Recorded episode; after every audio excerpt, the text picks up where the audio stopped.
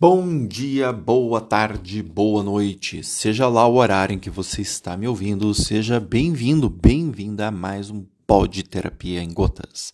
Meu nome é Akin, estarei aqui com vocês nos próximos minutos falando a respeito de dúvidas, perguntas, alegrias, tristezas que vocês trazem nas redes sociais. O tema do dia é mais um podcast a respeito da construção da autoestima. Você luta por suas convicções? É, esse, essa pergunta ela tem a ver com o pilar né, é, de você. Um, o que é lutar por suas convicções? Eu acho que é melhor começar desse jeito. Né? O que é lutar por suas convicções? Não é lutar contra alguém.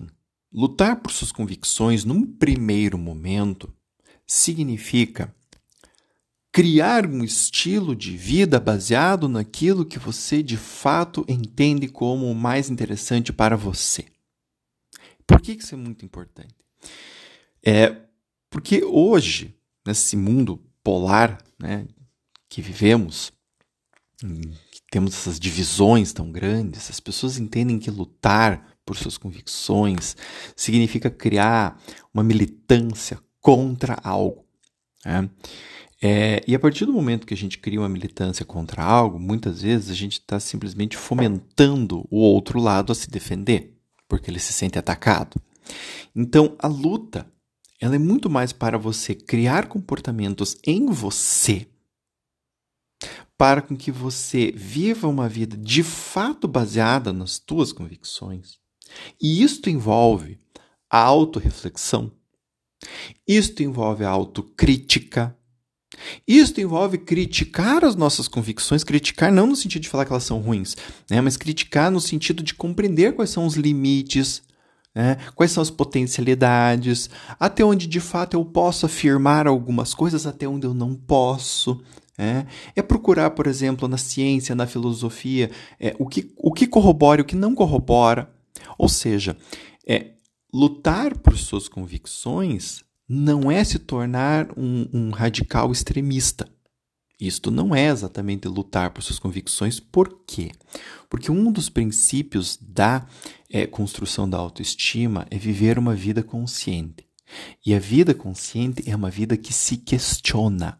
É uma vida que se faz perguntas.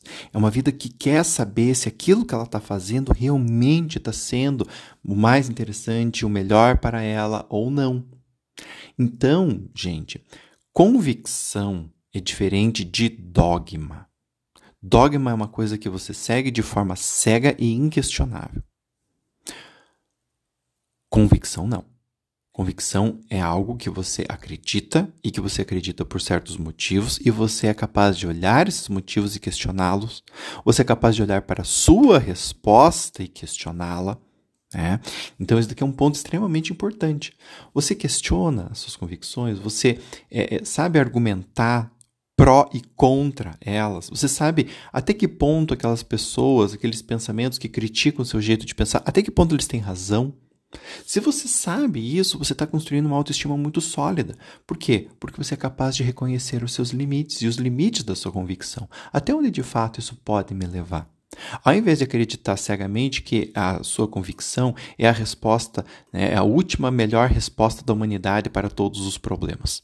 Né? Quem tem um pouquinho só de é, pé no chão e humildade sabe que a gente nunca vai encontrar uma resposta como essa.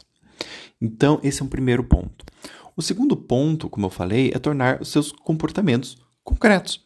E isso pode sim e muitas vezes deve envolver conversar com as pessoas sobre isso.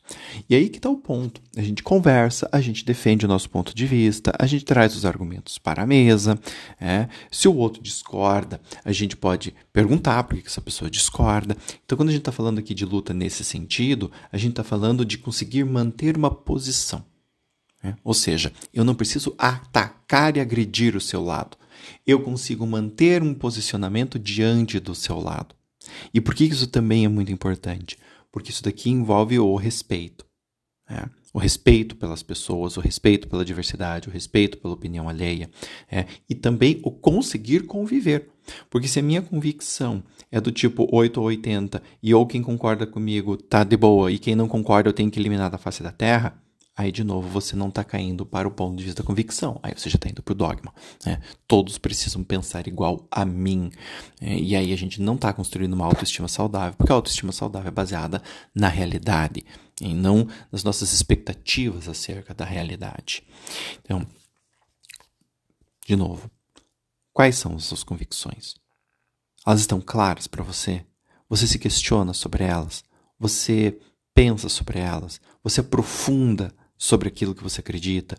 A tua vida é vivida com base nisso? Ou você vive uma vida de um jeito e tem um monte de ideia na cabeça que você fica conversando na mesa do bar, né? Mas na verdade a tua vida vai, se a gente fazer uma avaliação, não tem nada a ver com o que você prega. Você prega uma coisa, mas faz outra e não tá nem aí.